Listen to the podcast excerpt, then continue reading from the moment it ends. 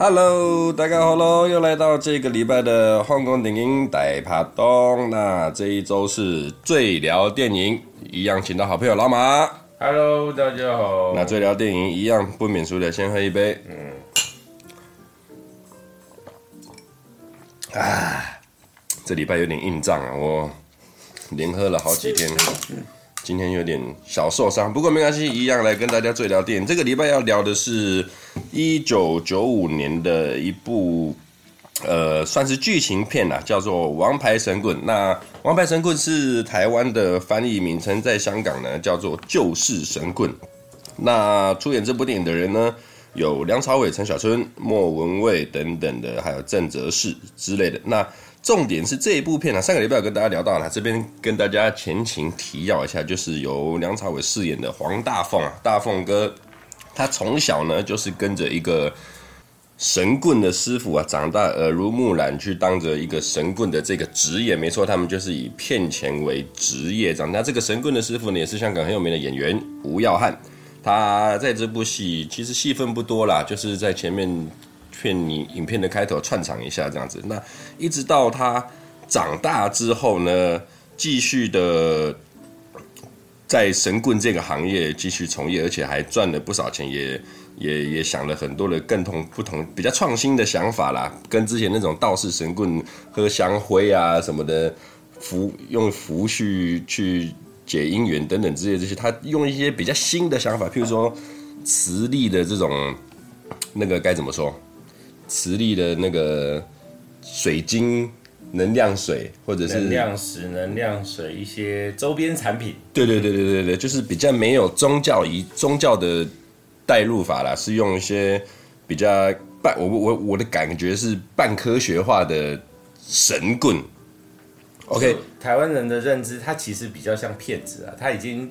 已经稍微有点脱离了神棍的范范。对，其实老实说，我不觉得他是神，不不算神棍啊。因为你神棍这个词广义来讲，它你必须要有一个宗教嘛，比方说呃道教也好，佛教也好，什么鬼教、基督教，反正不管你就是要有一个神鬼的东西去作为一个主轴啊，不然什么观落阴等等之类的，有一个神鬼的东西去做主。但是他们在这部片里面的诈骗的方法其实没有。那这也是一个我觉得他他导演拍摄这部戏很厉害的地方，就是他去闪躲掉很多这种运用这种方式来去做诈骗啊。他如果用很多的呃宗教的方式下去的话，可能在那个年代会被攻击的很惨。没有，应该是说他什么宗教几乎都能用的，他都用啦、啊。对，但是他没有去很。没有没有很专，对，没有很重，表因为如果的提到，因为这部片是九五年上映的，那个时候拍的话，其实呃，你如果说完全用一个道教理论去做一些神棍的事情的话，我觉得他应该会被干得很惨，嗯，在那个时候，尤其香港在九零年代那个那个时候，大部分香港据我所知，其实他道教以外，更多的也是就是基基督基督基督跟道教嘛，那。最有名的那种黄大仙庙啊，等等之类，我们也去过香港。哎，你的对，我们去过啊，对对，对，我们几年前去香港玩的时候，有去黄大仙庙，哇，那叫一个虔诚，虔诚啊，对不起，虔诚，哇，一堆人跪在那边求那个香，哇，就会比比龙山寺还还还要大那个规模。对啊，超大啊。对，所以我觉得这部片导演啊很厉害，他并没有把宗教锁住，反正是他有点啊，我知道了，有一点印度神童的感觉。他也不算宗教嘛，就是因为啊，这边跟大家讲一下，反正后面，呃，黄大凤就是梁朝伟饰演这黄大凤，他后面的搭配的队友就是由陈小春饰演的这个阿春嘛。那他是一个我们讲智商不是很高嘛，或者是说他的发展不是很完全，嗯，就可能是一个小孩小孩心态的一个一个一个成人啦，那。梁朝伟就把它包装成一个，因为他的长长相长长得很像一个喇嘛，他就把它包装成一个喇嘛转世的一个达达大师。嗯，那他就是哦，好像很会预言啊，很会很会去做一些这种预言的动作，就跟现在的那个印度神童，我觉得是有点像那种感觉。资金通古啊，资金通啊，对了对了，资金通古啊，这个成语啊，资金通古，反正。大概是这样。那前面我想跟各位比先来聊一下剧情，里面有几幕我觉得是呃还不错的，就是一开始他们梁朝伟还在小时候的时候，就是故事的开端，我觉得很好玩。他们在那个就是每个阿姆斯壮登陆月球嘛，嗯，那个在一九六对那个年代，阿姆斯壮登陆月球，就是说在那个金纸店里面那些三姑六婆啊，在那边讨论的时候，这个我就觉得很好玩。他们有的人是完全不相信，说他们是真的登陆月球，甚至有的说啊，比较理性派的人，他说哇，死定了，今年中秋节不用卖了，那个嫦娥奔月全部都骗人的，那美国人踢爆了。对，这是比较理性派的。那有的也是非常感性派的，说哎，这不可能的。一看那些美国人嘛，尖嘴塞耳朵上去，嫦娥看到当然躲起来啦。或者是说，有的时候这根本就是一个布景板。对，那就会让我觉得说啊，信仰好像是一件真的很重要的事情。就你明明好像已经看见了一件事实，但呃，我还是选择去用我的方法去不相信他。当然。就是这个信仰会让他觉得很重要。那再来另外一个也是在那个年代那个小时候，他小时候的黄大峰就看到这个新闻，就马上冲去就庙里面找他的师傅嘛，就说师傅啊师傅，我们以后不能再骗人了，死定了，美国人都拆穿了，嫦那月里根本就没有嫦娥啊。这叫白目的小孩。对，这叫白目的小孩。那那个时候的师傅吴耀汉在干什么呢？那原那个信徒啊，跟他说他肚子痛啊。他肠绞痛，所以他就给他弄了那个香灰水给他喝。嗯，然后那个信众就问了：“哎，我上次什么胃溃疡，还是上次什么什么痛？你也是用香灰水给我喝，这个香灰水有什么不一样的呢？”他马上心生一计说：“啊，类似这个香灰跟 A 香灰、跟 B 香灰、跟 C 香灰，他们的方法都完全不一样。不一样的位置的香灰治不一样位置的病。”这个是不是太过于荒唐了？但是就很好，就像我刚刚讲的这个理论，他还是信了，嗯哼，他还是信了。那这个香灰水，说真的，我小时候也喝过了。你小时候有喝过吗？我修干的时候，我喝过符水啊。符水我喝喝喝过啊，但是香灰水我倒没有印象，没有喝过。对，那我啊，其实我这边可以讲浮浮水喝的时候，以以以我的认知啊，我小时候我们这样喝嘛，它是一个修肝还是什么的时候会去喝的。那你如果说治病的话，就真的有比较比较比较神棍派的啦。说真的，嗯，因为你坊间，你知道现在台湾目前来看，很多的那种哦，我们讲收金啊什么等等的问世，喝个符水，我觉得这都还可以。那你如果说要喝符水来治病的话，就相对不科学了。这这这真的是我觉得相对不科学的地方。那另外呢，再来后面还有一个，就是说他们长大之后，长大之后就像我讲，他们开始用卖水晶、磁场这个没作为神棍去骗人，然后呃，跟梁朝伟那个时候的搭档就是林保怡，林保怡我不晓得你们知不知道，他都是在香港，不管是电视剧还是电影，他都是演一些比较反派的配角，就他的长相就局限于他的演艺之路，都演一些反派配角，但是老实说，他的反派配角的。诠释啊，不管在这一部《王牌神棍》还是说其他的电影，我都觉得他演得不错。嗯，你有印象吗？这个林保怡这个人，我知道啊，我我，但是我对他的印象就两个，一个是他演反派，是，然后再加上他是一个笨蛋。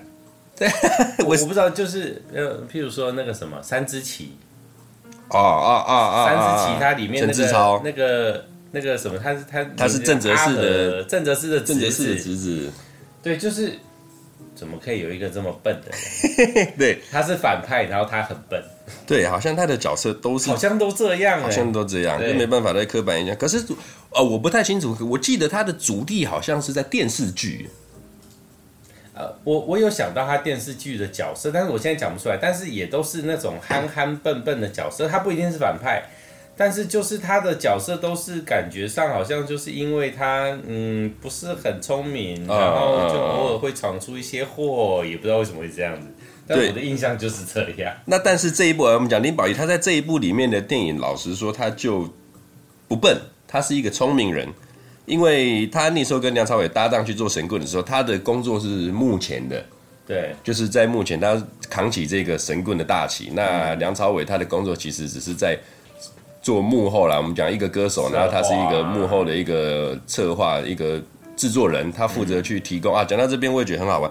他们那个时候的诈骗方式是我个人觉得啦，或许他们啊，当然当神棍可以赚更多的钱，因为他们的工，他们的方式是有点去收集资料啊，比方说今天来的几个人，他要问了什么，他的问事方式，他要问什么，那他们可能就会先去调查他的身家调查，调查他的背景啊，调、嗯、查他的有什么故事等等之类的，或者是说他们到事情呃故事电影的后面也有很多的案件，就是说他们其实有一个很强大的资讯网，对，很强大的征信社，对。那如果说他们认真的去做征信这一块的话，其实我是觉得他们能赚钱的，就是不一定要走这么这么这么偏的路啊。嗯，那这种相对手这种差不多的手法，我个人觉得有点抄袭。这部片是九九五九五年拍的，对，我个人觉得有点抄袭九二年的许冠文的电影。神算杀杀杀跟黎明，我不晓得你有看过。哦，有有有，那部片。对，那部片是三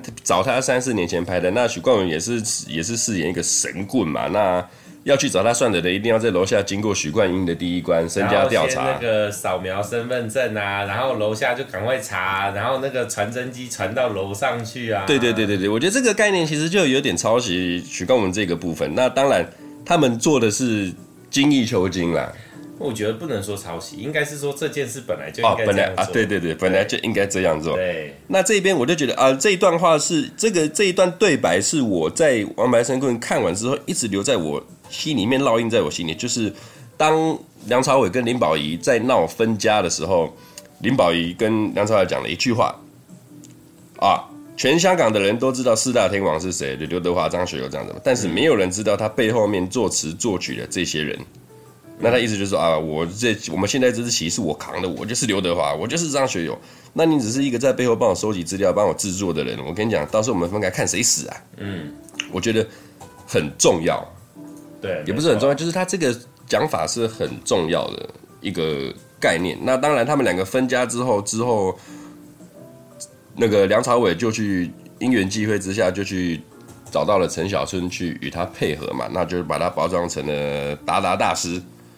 把他包装成了达达大师。那有一段剧情也是，觉得他们一群神棍在酒吧，嗯、酒吧三四个神棍在想啊，最近我们该用什么方法骗钱啊？该用什么方法？然后最好玩的一段就是他们刚开始配合的时候，梁朝伟不是演了一出大戏给他看嘛？那个孕妇在庙里面，孕妇在庙里面，对对对，然后然后钱被骗走了之后，一个有钱人家太太，然后为了要自己的那个身体健康，然后庙公跟他讲要做善事。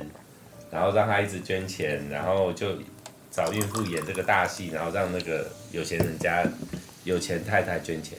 对，不止有钱太太捐钱，还有很多是凶神恶煞流氓啊，还有什么什么的，都是看到这个在现场看到这个状况之后，赶快把钱捐给这个与梁朝伟同伙的这个诈骗孕妇。那陈小春这时候就有问他一句话了：到底谁是真的，谁是假的？从他的既定印象，他竟然还以为那个凶神恶煞的流氓是假的，假的。结果没想到他才是真的。那像类似这种骗局啊，说真的，这是一个很粗糙的一种诈骗手法啦，一个很粗糙的诈骗手法。但是他们还是做到了骗到了这么多的钱。你说他粗糙，快又有效啊！哦，对啊，快又有效。但但但呃，装脚啦，我觉得装脚是很重要的。对啊，装脚是很重要。不管你用什么方法，现在在我们哦，我现在台湾有一些利用这种。宗教诈欺的方式，说真的也是装脚，也是他们很重要的一定啊，一门的。我先不讲宗教诈欺，我讲一个很很很好玩的事情哈。嗯、呃，大概莫约在六年前、八年前的时候，嗯、我刚啊、哦、不止哦，但是现在算算十多年前了。我刚退伍的时候，我曾经在菜市场卖鸡，在杀鸡杀了一阵子。嗯，那。我们那个那个摊位就是每个礼拜，我们每天都要跑不一样的菜市场。那我曾经在台北市的一个菜市场，我忘记哪个菜市场，现在有点忘记。反正就是我隔壁的一个摊位，突然来卖了一个，我不晓得他，我到现在还不晓得那个是什么东西。反正就是它的外表看起来就是很像姜，老姜，嗯，然后就撒了一堆类似老姜的这种东西在在他的摊位上面撒了一大屁股。然后我记得价钱很贵，不知道一斤还要几十块怎么样的。然后就三四个大妈。他们早上一早来，因为我们菜市场摆摊就五六点就要摆好了嘛。对啊，对啊。他们五六点来摆好之后，就留了三四个大妈，就留了一个人在那边。然后之后就开始卖了，我也不不假思索，我就在那边杀我的鸡。我到现在还不知道那个东西是什么。然后之后，但人潮开始七八点开始，人开始多之后，我就边杀了鸡之后，我发现哎，有一两个人来问这个是什么东西。他讲了一个名词，好像类似什么什么中药，你会去煮鸡汤，什么什么会很强、嗯、超强，延年延年益寿、养颜美容，什么反正就是一大堆好的这种功效了。然后当这一两个人在问的时候，我就发现，哎，看早上就有两三个大妈来了，他们就佯装客人，拿着塑胶袋就开始捡，捡了一堆，这样一付他妈？付五六百、六七百就走了。然后大家觉得，哎，干呢，我上次买的很有效，哎，我今天你又来，好险你又来，所以我赶快又买回去，我要再煮鸡汤给我小孩喝。那旁边的不讲不知道的人呢，就又捡了一大堆那个很奇怪的东西，就捡了又付了五六百六七百就走了。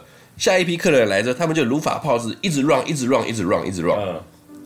妈呀，那一堆不知道什么植物东西就被他们卖光了，而且早上十点多他就卖的差不多喽。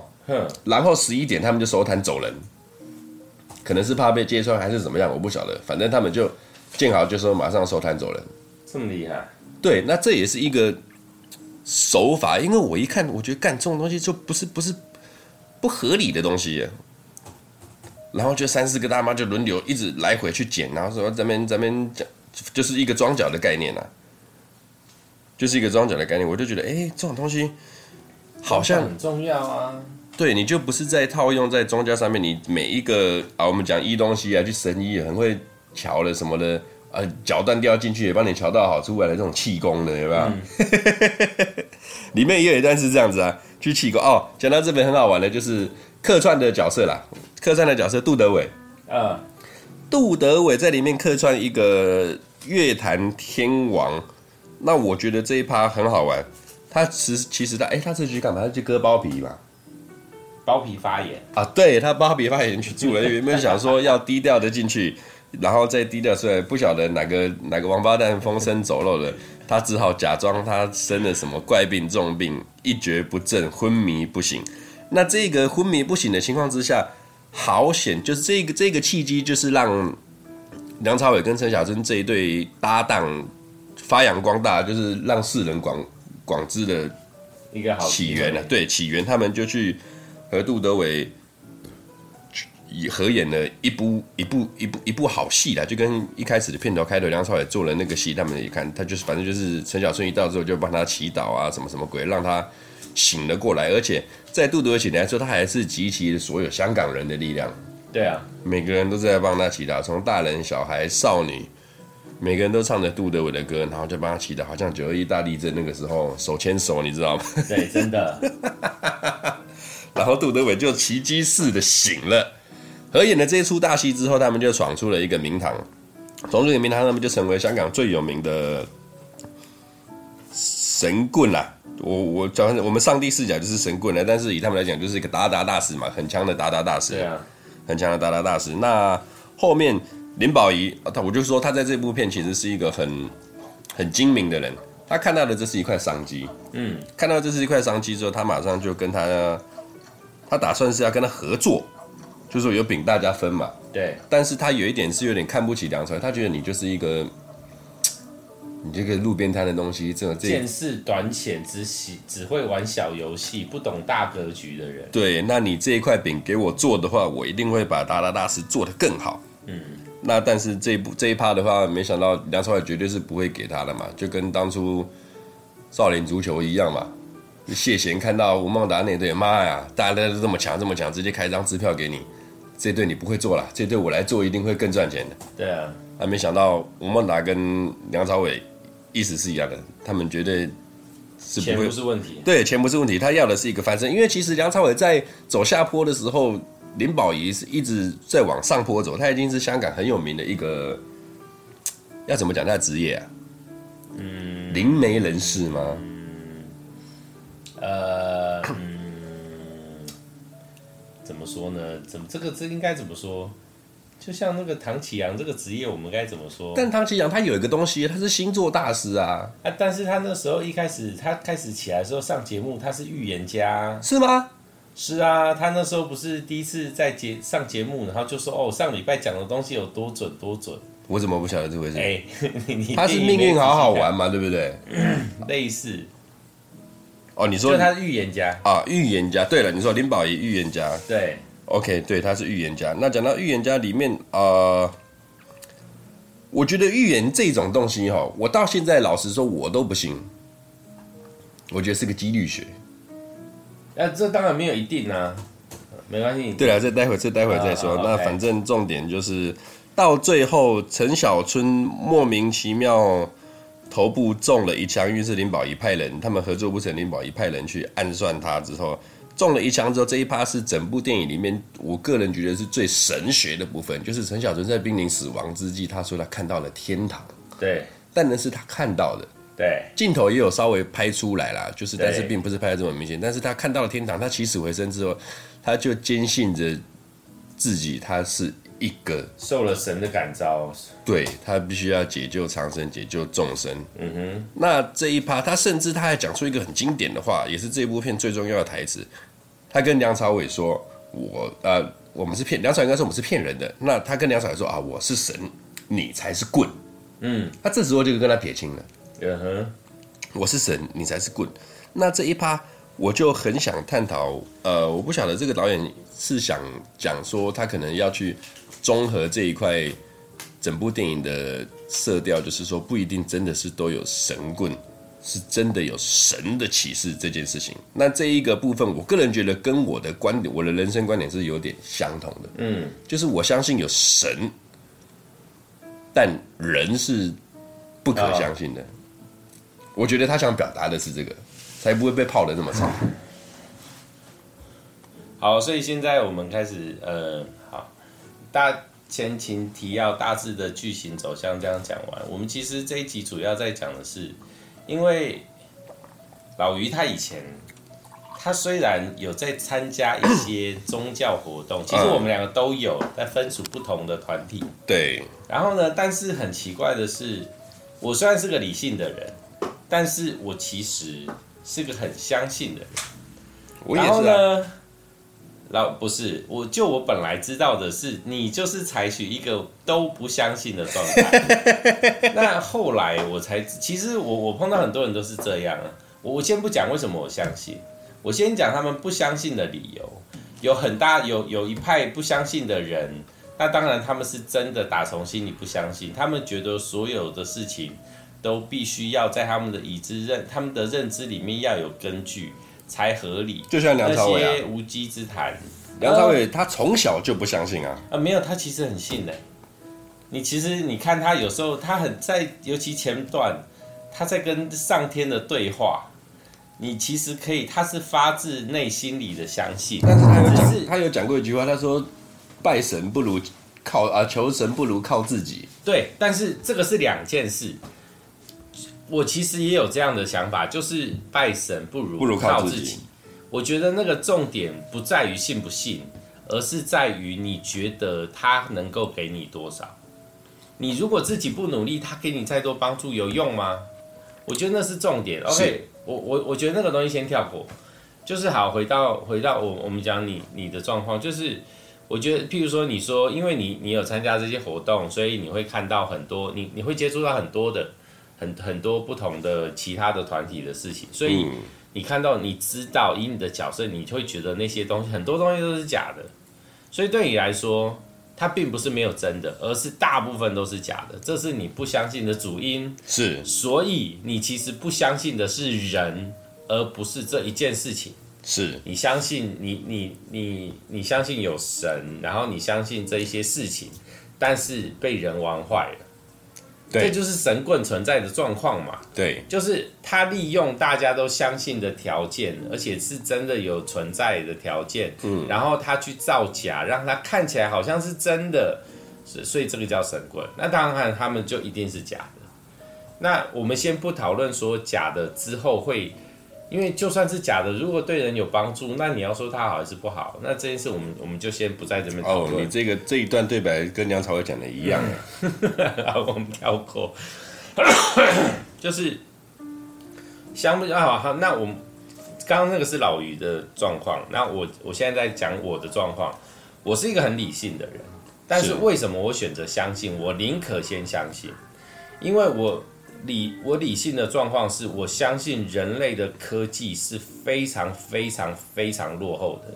那你大部分的人却要用如此落后的科技去验证一切你的位置，然后你再来说它都是假的。我觉得这件事情非常的不合理，应该是先相信，然后再去用已知呃我们已经有能力的方式，然后去验证它。你不可能去证实它，但是当你验证过后以后，你没有办法证实它是假的，那其实它是真的的几率就会被大幅提升。所以其实其实有很多人都有在各国的科学家都已经有很多人投入这一类的研究，包含前台大的校长，我他的名字我忘了，他都有很他都有完全的投入去做灵学的研究。那当然还是很多人不相信，因为他们的研究的研究的项目是，他研究他们他们的项目会变得很细，因为他们有只能有办法去。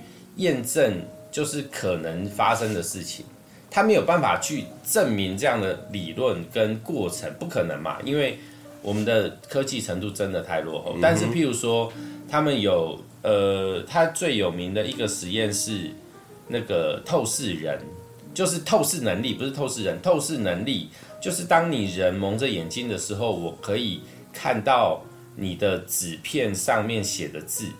这叫透视能力，就是我我把你眼睛蒙住，然后我手上拿着一张纸，然后上面有写一个字，中文字，然后你可以看，你就是也不能说训练，就是测试你能不能看得到这一个字。穿透那一块布吗？就是穿透那一块布，然后就是看到我手上这张纸的这个字，那叫透视能力。那那个透视能力只是一个讲法，因为它并不是，就算你真的后来看得到。但是你也并不是用你的眼睛看得到，而是用其他的能力，嗯，比如说我们就讲那个特异功能，周星驰讲的啊，特异功能，天眼通 之类的嘛。好，那在这样的过程实验中，他的确发现有一些人真的有这样的能力，而且虽然说几率不到百分之百，但是这样的几率至如果有超过五成，你你就应该要觉得它是有可能的存在，你这样想。我我在没有前期任何的条件下，我把一个人的眼睛蒙住，然后我在他的面前拿手上拿着一张纸，然后这个字上面写着一个字，然后他要知道这个字是什么字。你不要说五成啊，就算只有一成，你都应该要稍微相信这个可能性的存在，因为这个没有任何的条件可以去，你怎么去猜？你就看那一块布薄啊是高啊？它是全黑的厚布啊，完全看不到。他们是实验，像我、就是，他们是像我，不管怎么样，我就是先、嗯、对你先否定嘛。对，但是我的意思是说，他是前台大校长，然后他本来就是一个科学家，他们在做实验的实验精神是非常谨慎、科学的啦。对，所以你如果我先相信这个人，我相信他做实验的过程，所以他提出来的东西，我会我会宁可先相信啊。OK，那为什么会提到？这跟宗教有什么关系？他后来有一个论，也不能说论点，他说有一个结论，是当这些手上的字，哦，我我他把有透视能力的人集中起来了以后，当他们看到跟宗教有关系的字眼的时候，他们其实没有办法直接看到那个字。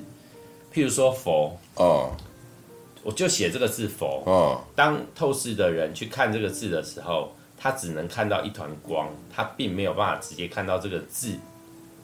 也就是说，他想要表，我觉得，我觉得，我现在这边说，我觉得这不是他发表的。嗯哼，我觉得他想要，他想要让这个结果，啊，这个结果想要让我们知道的是，跟宗教能跟宗教有关的一些事物，它通常的能量可能会更高，所以我们在用心眼去看到它的时候，它会只剩下一团光。我们并没有办法判断到它是什么，而且不会是只有这个字，它是用很多的不不同的宗教、不同的字都有不都会有一样的效果，对。所以那到底信与不信，就是在每个人之间都会不同。那我是个理性的人，但是我相信，因为我也看了很多不同的，不管是报道还是一些研究的状况，但是。相信不代表你要全然相信。我是个很相信的人，我也有参加宗教活动，但我不是个迷信的人。嗯，我绝对相信所有的事情。你就算求神拜佛，然后我我现在这边额外讲一下，很多人很台湾人很多很喜欢去拜拜，但是你到底会不会拜？你到底知不知道该怎么做？拜拜这件事情才合理成立。哦，很多朋友问我，因为他们知道我在走这一块，我都跟他们说，你就把你在求的那个，你你就把自己当成你到了一个公家机关的那个服务窗口，嗯、你该怎么跟他说，你就怎么跟神明说，因为你要他帮你啊，你要他帮你什么？你要他做到什么？你能做？你能？你你自己的状况是什么？你都要讲得非常清楚啊！包含最简单的，你叫什么名字？你家住哪里？要讲得很清楚。嗯，好啊，你不讲，他怎么找得到你啊？找不到啊！你们真当那个神明无所不能哦？嗯，他们事务繁忙哎、欸，是啊，你还是得，就是如果你用这些合理的角度去看的话，其实很多事情会稍微变得合理一点，然后。你如果去求了，你自己什么都不做，那就是，那你求个屁呀、啊？对，老实说了，你说这个拜拜的这个理论，我本身啊，呃，我们算是我们家族有 一个社团，我们是一个北管的社团，那世袭的，就是每我们世世代代都有在学习这一块。那我本身我们就是北管这一块的话，他们我们的祖师爷就是戏神，掌管所有人间戏剧的，就是西秦王爷这个。润一下喉，润一下喉。啊，喝一下。我喉咙很干。西秦王爷他本身就是我们全世界华语文化的戏曲之神。那老实说，不管拜西秦王爷，或者是说拜其他我们台湾比较有名的关圣帝君啊、嗯、观世音啊、妈祖等等的，我从以前拜拜到现在，我从来香拿起来点下去，我只会说哦、呃，身体健康啊、呃，出入平安这样子。嗯我从来不，我不会再去求什么什么什么的。我觉得，呃，其实信仰跟迷信是两件事。对，我是信仰，那基本是对迷信对我来讲，我并不是这么的赞同，因为我就像我讲的，因为我们从小北管系，我们有很多什么阵头什么，我有很多同学什么，从小他们也都去去去做乩童啊，去、去。做一些什么事情，我我一看就是，因为我就像你刚才讲，我样本数看太多了，就是，哎呦，真的太看十一个，呃，看十个有十一个是假的。对，所以我一概不相信。但是我又觉得这不攻击到我的信仰。说真的，我们在北管系的过程中，我们的传统信仰就是，我们一开戏的话，嗯，我们开戏之前一定要烧香拜拜，对，然后一定要拜祖师爷。对，一定要烧香拜拜拜祖师爷，然后一定要就是金子拿着之后要去环绕一下我们的舞台，嗯，然后结束之后要放鞭炮，嗯，这个流程是我们每开戏的时候一定要做的，嗯，绝对要做的。全世界的北管团体大部分都是这样子，这对我们对我们来讲就是一套 SOP，对，不科学的 SOP，这样就会保佑你平安。但是曾经就有过，呃，我们有一个不是我们啦，我们。认识的其他的团体，其他的团体，他们有一次在出演的那个开戏，我们以前是开野台戏嘛，自己搭棚搭架在公园，在空旷地方演。但是他们，他们那是我们第一次进去，他们进去那个国家音乐厅还是什么的，我忘记了，也不是，就是一般的艺文中心呐。嗯，在里面开戏了之后，因为里面不能放鞭炮，里面不能开镜子，对，结果那台戏就出问题了。嗯。一个在上面好，一个很健康的活跳跳演员在那边上台演到一半倒下，对，没有任何原因，这么严重，查不出原因，送急诊之后也查不出原因，但是隔晚之后他又好了。嗯哼，那一天我在场，我在台下当观众。嗯，我心里想，那我其实我们当然没有想那么多。对，回来之后看完戏回来之后，有人会这样讲，我爸跟我讲的。嗯，他说黑的不拜拜啦，对哦。他就说：“哎，如果跟炮竹你不行传了，一定出代志。”嗯，我就觉得说，干，这妈的，是不是有没有这么不科学啊？我到现在还不相信。但是我觉得，哎，这好像又是几率学的问题。但是这个几率学又不得让你不信。我就觉得，呃，这件事情放在我心里面很久，但是也去迫使我们，就是啊。我们一直到现在，就开戏之前，我就会有一个警惕，就警惕。每次在开戏时，就啊，东西传，每个传好，别传好，后来。到现在，我们每个每一场戏都是这样子。嗯，OK，这就是一个信仰问题。那这边我想跟各位继续再讨论下去，就是片中，这部片很有趣啊。演员的部分想跟大家讨论一下。第一个，我们先从主角梁朝伟开始讨论。嗯，他呀就是一个从小就是神棍起家的嘛，只是他又开发了自己很多的，我不晓得他的人脉去哪里去接收到这么多的情报网。就其实他情报网是非常强烈的，对啊，到股市到名人、嗯、到任何的那个，他都有方法，超强。对，那老实讲，我个人觉得啦，林保怡说的有道理。你有这么强的情报网，你早该发财了。你到现在为什么还做的还归在那儿？对，做的不温不火不热这样子。对啊。那你如果把这个情报，说真的，老实说啦，你给在戏里面这林保怡去做的话，他可能会更猛更强。对。那是不是验证的啊、呃？梁朝伟他其实本来就真的不是这一块料，不是，不是那个怎么说？看得很远，他只在意眼前，对，他就赚了那个少少的钱，骗这个眼前的这几个人。是，因为他师傅就是这样啊。是，对啊，因为他其实他后面到到电影的终极，他已经把达达大师这个角色，呃，身价是已经炒到多少钱来着？我一千万港币吗？还是多少啊？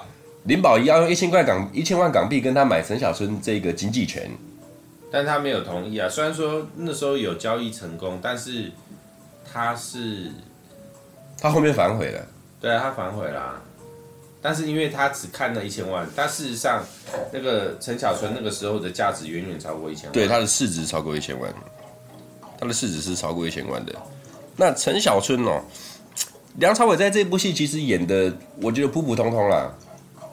就是可能是他的角色的关系，就是让他觉得啊，我觉得哎，那他就是正常发挥，并没有特别的出色。他就是，我我觉得，我觉得跟那个卖路人差不多，他就是那个角色要温温的。哦，陈小春的角色才有办法更凸显。如果他今天的角色，他如果今天这个角色的那个他的他的。他的表现太过太过再强大一点，陈小春会被稍微被吃掉。但是陈小春的在这部片里面的风，必须要让他很独特的被拉出来。哦，所以就要用梁朝伟他的那个温去去去烘。对，陈小春啊，陈小春在这一部戏里面饰演的这个阿春啊，还是叫阿春的这个角色，其实呢，他有。入围当年香港金像奖的最佳男配角提名，嗯，那我觉得很厉害，因为老实说，九五陈小春刚踏入戏剧电影圈的时候，其实九三九四年的时候，他那时候没演什么鬼戏，嗯，流氓呃，王牌神棍是他很早期的，很早期很作品，很早期，甚至他那时候还不红。那其实那个时候我反倒觉得，哎、欸，他好像还蛮会演戏的，一直到后面。啊，他靠着《古惑仔》三级这样一炮而红之后，我反而觉得好，他后面演的戏怎么都好像卡住了。那很多人都讲，其实比较熟知香港电影的人都讲啊，成也古惑仔，败也古惑仔。对，郑伊健跟陈小春就是靠着《古惑仔》一炮而红，全香港没有人不知道三鸡跟跟浩南。但是他们两个自从演了三鸡哥跟浩南之后，他们就只是三鸡跟浩南。对，他们不管演什么戏，你就永远就是三鸡跟跟浩南啊、哦！我这边打一个小插曲。今年金钟奖我看的时候，刚刚我在家看的下午，我看那个访问片段，黄秋生啊，黄秋生入围了今年的那个金马奖的影帝嘛，他有入围，他在走红毯的时候，红毯主持人一个是杨千霈，另外一个男生我不晓得是谁，反正就在走红毯的时候的访问，然后黄秋生一来之后，那个男主持人就说啊，大飞哥你好，马上被黄秋生泡，你都没看我的电影呢是吧？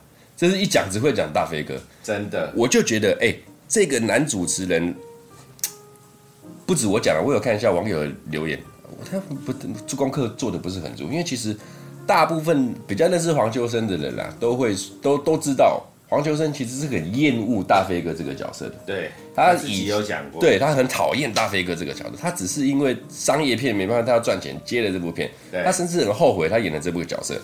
结果你在这个盛大的典礼，你哪壶不开提哪壶。但是说真的，不得不说，大部分的人都会记得他是大飞哥的人的比例一定会高很多。啊、对了，是啦，是。就比如说，我们讲我们讲眼前的嘛，那个人之前那部叫什么？四楼，四楼的天堂，四楼的天堂，你有看吗？我看完了。啊，你有看完？我看完了。那我我好像看到一半，我看到一半。好，那他黄秋生在骗那个戏里面的名字叫什么？就是说真的，我还真的不记得。就是那个推拿师啊，气功师。对对，你真的叫得出名？好，我们往往前看嘛。除了那个，除了那个叶问的那个角色是角色本来就很有名以外。你还记得他演过什么角色的名字吗？记得很多啊，猪大肠啊，九世乞丐，济公，你没看过？好，我我不应该问你啊，无间道黄 Sir，我是应该无间道黄 Sir，对，我说我不应该问你，应该说问那个普罗大众，普罗大众就是真的会最记得的。就是那个大飞哥的角色、啊哦、对了，OK OK OK，就是可能看过哦，我知道啊，就是那个无间道那个长官，他叫什么？不记得。然后我看过他在哪，然后什么角色？呃，不记得。就好，就再往前推。以前他以前在大飞哥之前，他其实他演人肉叉烧包，对，他其实他也不喜欢那个角色。但是大家看到他以前的时候，在大飞哥之前看到他都是哎人肉叉烧包。是啊。啊，这个就是这个这个是很现实的东西啊。那所以你说他不喜欢，对，但是他在某一个程度他会这样讲，但是他真的也在某个程度上，他必须接受这样的事情。接受哦，是的。OK 了，言归正传了哦。另外一个想和大家讨论的是，这个女生我很喜欢，莫文蔚。她在戏里面的角色刻画是我个人非常喜欢的，就是一个机会主义者。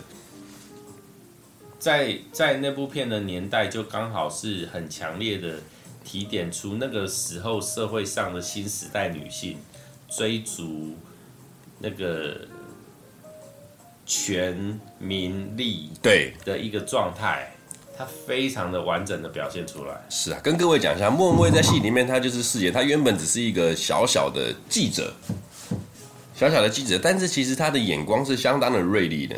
眼光相当，他只是一开始的在电影的开头，他只是一个记者，然后去访问那个人家去抗议嘛，抗议的现场，他去做一个抗议现场的一个那个 life，结果没想到好死不死遇到一个冰雹，对，那他马上带着摄影机要出去拍冰雹，那摄影摄影师一开始不理他，嗯，所以他掏了五百块港币说走，还是不给他，马上掏了一千块港币出来，还是不行。呃我忘记多少钱了，反正最后是两千。对，然后他们两个就去拍了冰雹画面，结果好死不死，全香港所有的电视台都没有拍到这个画面，只有他们这一对，只有他们这一组人拍到。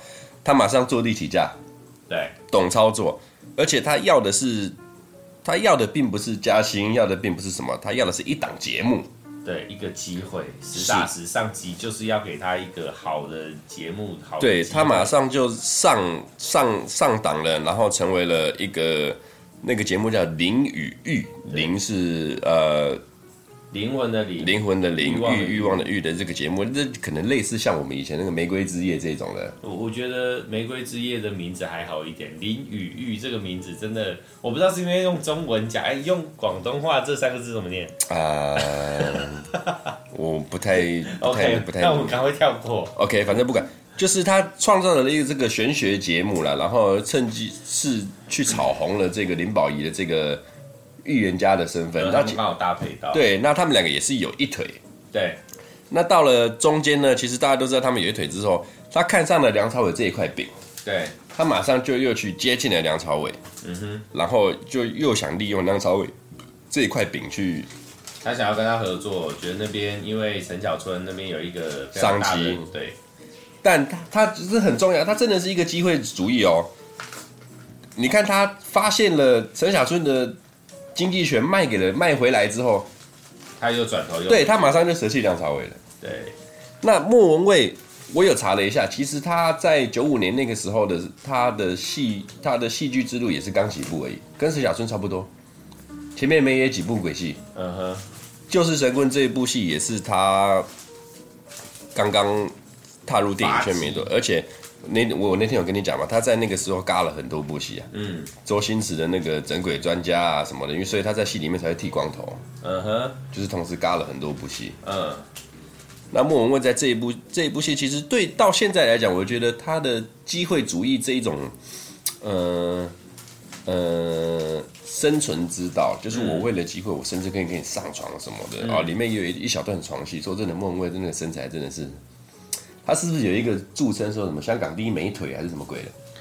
好像是吧，但是反正我就是不喜欢他那张脸，对不起啊。但他身材真的好，我看过他本人一次。对啊，他身材真的。我好像在十多年前也是呃罗志祥的演唱会，他去当嘉宾。嗯哼，穿那个连身，哇，那那个腿那个屁股，我跟你讲，我知道你不喜欢。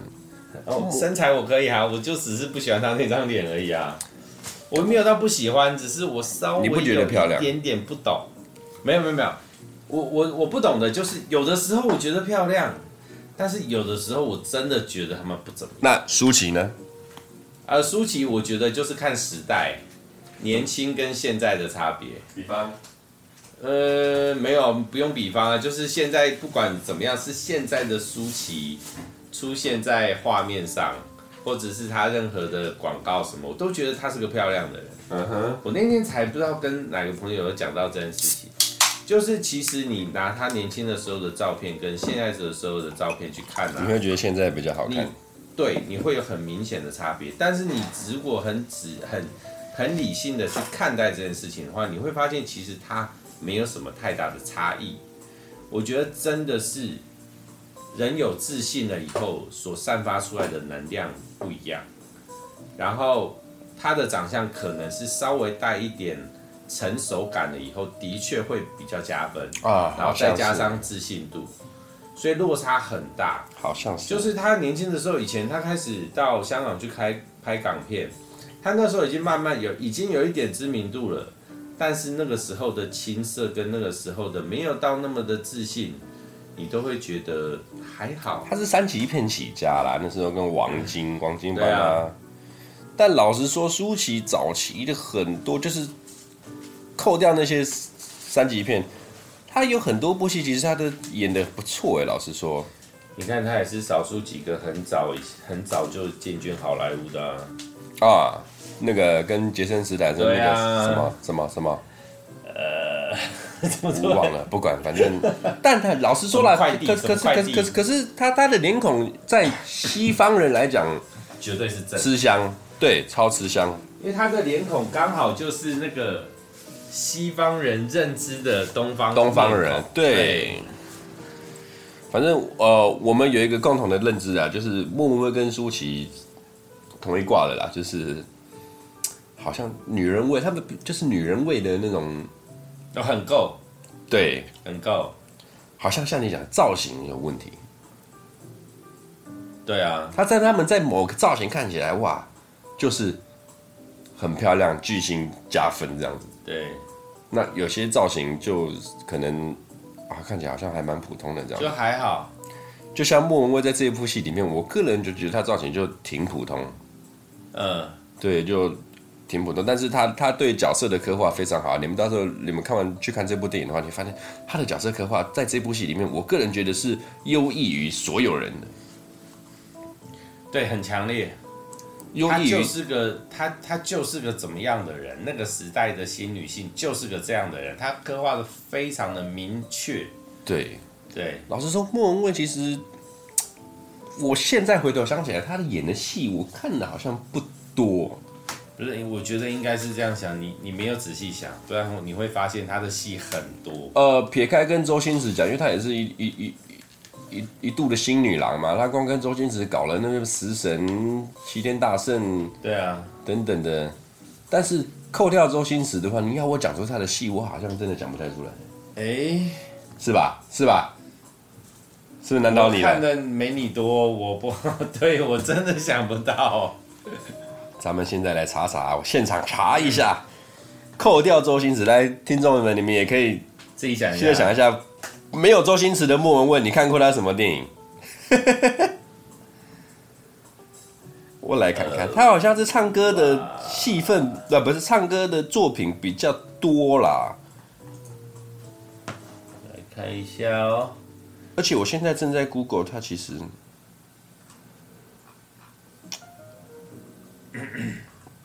网络有点慢，为什么都是音乐作品？等一下哦，这是哎、欸，对，为什么都是音乐作品？他的唱片，哇，他唱片很多。对啊，他唱片很屌，老师。啊，我这边跟大家讲一下，我有面，我有先查到了啦。这一部就是神棍啊，莫文蔚有在第二届香港电影评论学会大奖，他提名了那个最佳女演员。OK，我现在维基一下。哎、欸，等一下。对啊，神棍，神棍是哎，神棍是哪一年啊？九五，九五，一九九五年，比以往的时候来的更少一些。为什么我这边我看到的电影，它从二零一六才开始飙？那因为我这边看到了，他一九九三年第一部作品是《铁拳无敌孙中山》，那是什么片？广那个温拿五虎拍的干片啦，干片。这不讲，我真的听过这部片，但是我真的没看过。对啊，就是一部干片，这不讲。然后九四年的时候拍了一部《清官难审》，我没看过。OK，再来就是最有名的九五年，哇，九五年是他大放异彩的的时候了。九五年他演了跟周星驰演的那个《大话西游》上集下集嘛，嗯，然后再演的跟周星驰的《回魂夜》，嗯，我再演的就是神棍，嗯，OK，再来布拉布拉，古惑女决战江湖。也是一个干片，嗯，卡片啊，卡片，然后等等，对啊，然后再来什么黑侠、色情男女、食神，然后古惑仔系列就不讲了。所以你注意去看啊，喜剧之王，对啊，大部分都是跟周星驰的啊，甚至没有周星驰就没有他啊。有了，我这边看到很多，他这边是故意把周星驰拿掉的。我从二零一六开始看的，《大话西游三》。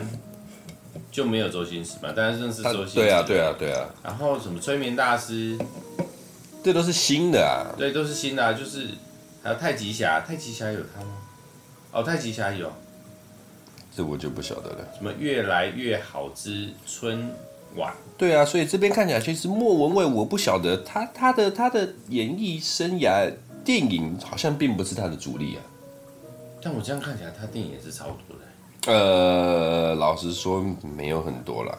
你如果以九零年代那个时候，我们所谓的香港黄金黄金时期，大概在一九八零年到一九九五年。对不起哦，那个我看错了，那个这个表格不知道为什么是从最新排到最旧，倒着跑是从最对啊。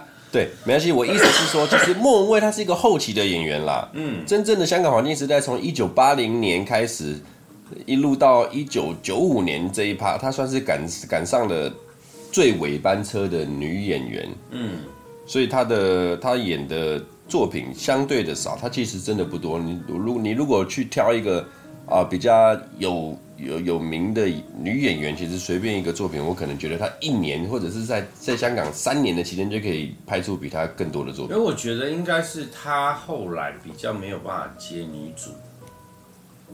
这我是不太晓得，但我个人觉得她在这一部片的时候特别好。她针对这一部就是神棍啊，她真的演的特别好。我这样看下来，她后面几乎好像他好像没有什么女主角的片。是啊，所以这一部片包含他，我看过他所有的电影，我觉得他在这部片里面是演的最好的，嗯，是演的最好的。那反现在跟各位大家讲一下哈，这一部就是神棍啊。做的公司是那个时候 UFO 电影公司。UFO 电影公司呢，他们是几个几个几个几个当当时很有名的一些那个影剧人去创办的啦，包含这这包含这部就是神棍，其实是那个曾志伟他是出品人，嗯，那他就是 UFO 电影公司的那个。合资人之一，合资人之一。那这一部 U S U U F O 电影公司，其实他们很很很很会拍这一种轻松的片啊。我先跟各位讲，他除了这一部那个就是神棍以外，他们还在九三年、九四年、九五年就拍了很多类似的，呃，风城三峡也是一部好作品，我不晓得你有没有看过。有郑丹瑞、梁家辉，还有一个谁我忘了。然后《新难兄难弟》也是梁家辉跟梁朝伟。嗯。金枝玉叶，嗯，张国荣。流氓医生梁朝伟。嗯、然后哦，我这边看到一部，下次我们来聊一下这部电影《半支烟》。嗯。曾志伟跟谢霆锋，曾志伟在这部戏演的之好。有。他在这部片演的反正这个 UFO 电影公司哦，其实就是曾志伟跟几个影评人、就戏戏剧人下去创办的。那他们很很会拍，我不想你们你们有记得他的片头的话，就是会跳出 UFO 三个字之后，然后有很多那种后置人员的剪影，那种摄影师啊、收音、灯光的那种小黑人的那个，好像有印象。对对对对对对，我都习惯拉过片头。OK。现在不流行这样，我们现在看电影必须要把片头片尾看完。没有没有，我我不管，我就是走自己的路。反正呃，这部《王牌神棍》说真的，其实讲的就是一个信仰跟迷信的问题啦。那每个人都会有大家的信仰，不管你是道教、佛教、基督教、什么教、伊斯兰教等等的，就是我个人会觉得，我们就是信仰，不要迷信。如果它可以让你心里面有寄托，可以让里面让你生活找到方向，这是一件好事。就是我虽然说在宗教，我参加宗教活动也不少。我十二月可能，哦，因为我们今天录的时间是接近十二月，那我十二月可能会因为宗教活动的关系非常忙碌。那对我来说，我每次拿香，我只会跟。不管我是对哪一位哪哪一尊神明，对我我只会跟他说感谢他之前对我来的以来的帮助，然后之后我我会更我会好好的过我的生活。对啊，这个就是很健康的很很健康的信仰啊，这是一个。你到底想要求一个人给呃，你到底想要求其他的给你什么样的帮助？我我讲一个我的认知好了，就是我们最常听到就是不管在信与不信。我们最常碰到听到的就是，就是当家里小小朋友要考考试的时候，哦，文昌帝君，拿他的准考证去求文昌帝君。好，但是大家知道文昌帝君有分文昌帝那个我有分文武吗？然后求文昌帝君的目的到底是什么？他能帮助你什么？金榜题名？这这不是他能做。我们人在碰到比较大的事情的时候，人总是会失常，然后呢，可能睡不好啊，然后什么压力大、肠胃不舒服啊，是啊，然后什么得了 COVID 那个得确诊了以后有脑雾啊，这个都都是可能会发生的。那我觉得对我来说，他能帮助你的时候，他能帮助你的就是寄托，让你安心，让你在当天可以保持最佳状态，甚至。让你达到百分之一百二十的状态，但是那个都是在你个人来说合理的。那你说那种运气好，猜对题目，你再多加一点，所以我说一百二十已经是极限了。坊间房间不是说，当你不晓得答案的时候，就是选 C。呃，这个这个我先，这个待会讲。最近最近有一件事情很好玩，我记得所以你不管怎么求，你如果自身不努力，你本来只能念。啊、呃，我不要讲学校，你本来就不可能念到第一志愿。他如果真的让你上第一志愿，你敢去吗？敢啊，怎么不敢？你去了，你就是死。去就是在吊车尾而已啊。但是我起码进了第一志愿啦。所以，然后呢，然后在三年以后，你就会非常悲惨的落榜，因为你知道，其实像台湾第一志愿的那个老师，他们他们很会教，但他们就只会教。其他东西都不会额外给你，也就是说你自己没有那样的能力去吸收那样的知识，你到第一志愿去没有用，好像是更惨。是啊，人家是说那个，我我忘记听谁讲还是哪个节目呢？建建中啊，建中他们的学生是可以选择你要不要上课的。哦，他们有一个非常，他们有一个非常特殊的制度，叫做像你过了某个坎之后，你可以选择你要不要听课。他们是有测验的哦，譬如说。譬如说，呃，你的英文程度，因为像建中很多学，譬如说有的学生他英文程度超好，不管是任何理由，他可能不管在国外住过或什么，他们只要在校内，只要经过测验，测验的结果是你的能力已经超过这一堂课可以给你的需求，就是你其实可以不用上这堂课，你这一堂课是可以根本不用进教室上课。是啊，所以如果说你如果有机会，如果有机会进进建中的校园，你会发现他们平日白天就是大家都在上课的时候，司令台永远都有人在跳舞。而且教官不会去管这件事情，因为那些人都不用进教室上课，而且这是学校准许的，因为他们都通过测验。是啊，对，这是合理的。对啊，这这我哪里哪里来的那个我忘记了，反正反正其实你要进去第一志愿，你本身就像我讲，你一定要有一定相当的实力啊。对啊，所以我们用合理的方式去认知嘛，你会的东西本来就会。你去求文昌帝君帮助你，他只会让你这一天的状况非常好，头脑清晰，所以他可以让你发挥百分之百，甚至超过稍微超过百分之百的状况。但我这边插个话，老实讲啊，这个文昌帝君都不是他要去的，都是他的父母去的。他其实不需要文昌帝君呢，老实说。呃，我我觉得看着就，所以这很多时候是求一个心安理得啊。是啊，啊，我求过了。我觉得我的孩子可以发挥的很好，是啊，或者有人可以帮助他，是啊，对。但我我我在这边，我我要讲这件事情，前面讲到有那个文昌帝君有分文武这件事情，我要讲一下，就是譬如说我以前有一段时间，就每年去拜拜的时候，我都会特别去拜那个武文昌帝君，就是偏武类的文昌帝君，而不是文类的文昌帝君，因为我在做的工，因为。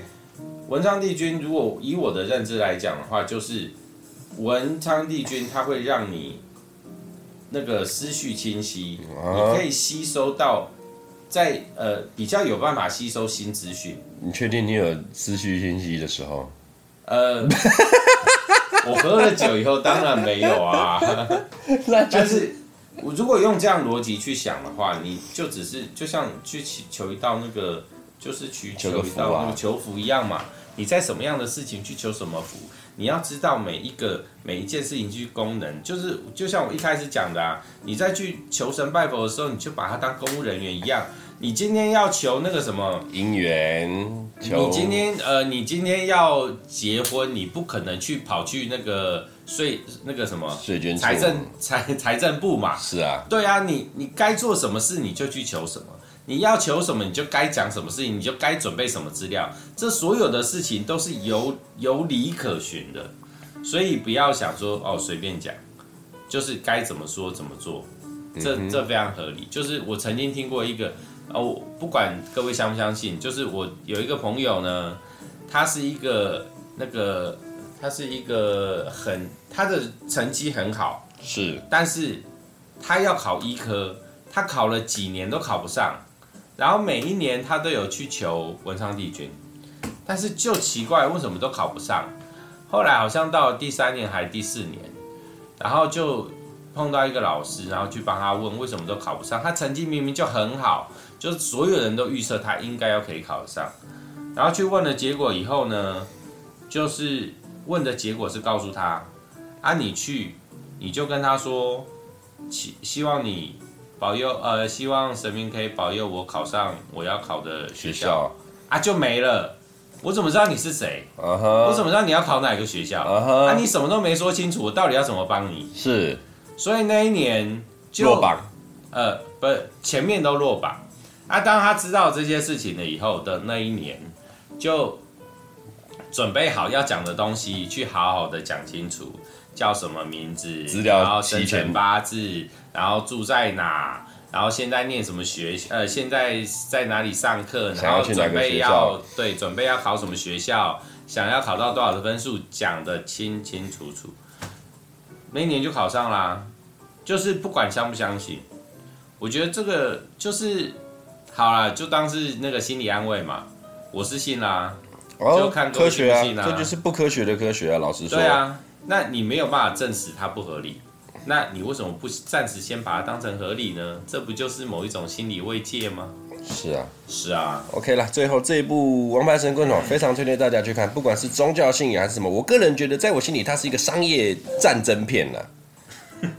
就就觉得我对我个人来讲，商业战争片，然后最后来推荐大家去看这部电影之后，来讲一下你刚想分享的故事。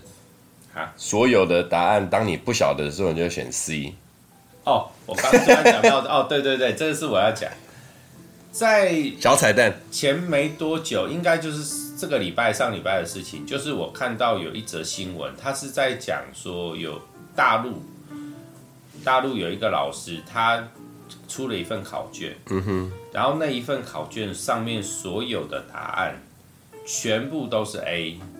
这件事情让非常多人开始讨论，就是这件事情发生了以后，当然会有学生 po 出来嘛，就是一定会有人去，就是开始去宣传这件事情。嗯哼，后来那个老师给出来的答案呢，他给了一个很重要的答案，我觉得这这个很合理，而且这个的确也是应该要去相信的事情，就是他做这件事情的最主要的目的是为了要训练学生的自信心，因为。譬如说，啊，我们正常人觉得全部都是哎，干什么不合理？对对，譬如说我我我自己说，我是一个理科比较强的人。当我在写不管理科的题目的时候，如果今天我写到一份答案，我全部从头到尾的答案我全部都写出来是 A，我一定会开始怀疑自己，这不可能啊，没有这种考卷吧？是啊，为什么全部都是 A？确实。但是明明那从头到尾每一题都是自己算出来的啊，都是自己会的东西，那你为什么在这个时候要怀疑自己呢？如果你是一个自信心很强的人，你就不会怀疑自己。哎哎哎哎对，我我相信他，我相信我算出来的东西，这才合理。对耶，他这个老师就是要告诉学生，好像相信自己，好像可以耶。对，然后呢，不要随便选 C，不是的。不是说不会就选 C 好吗？总有一天我也会踢到铁板的。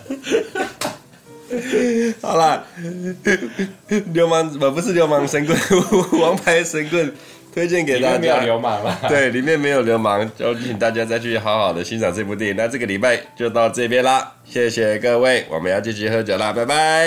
拜。OK。你知道我刚刚原本想讲一个故事，什么？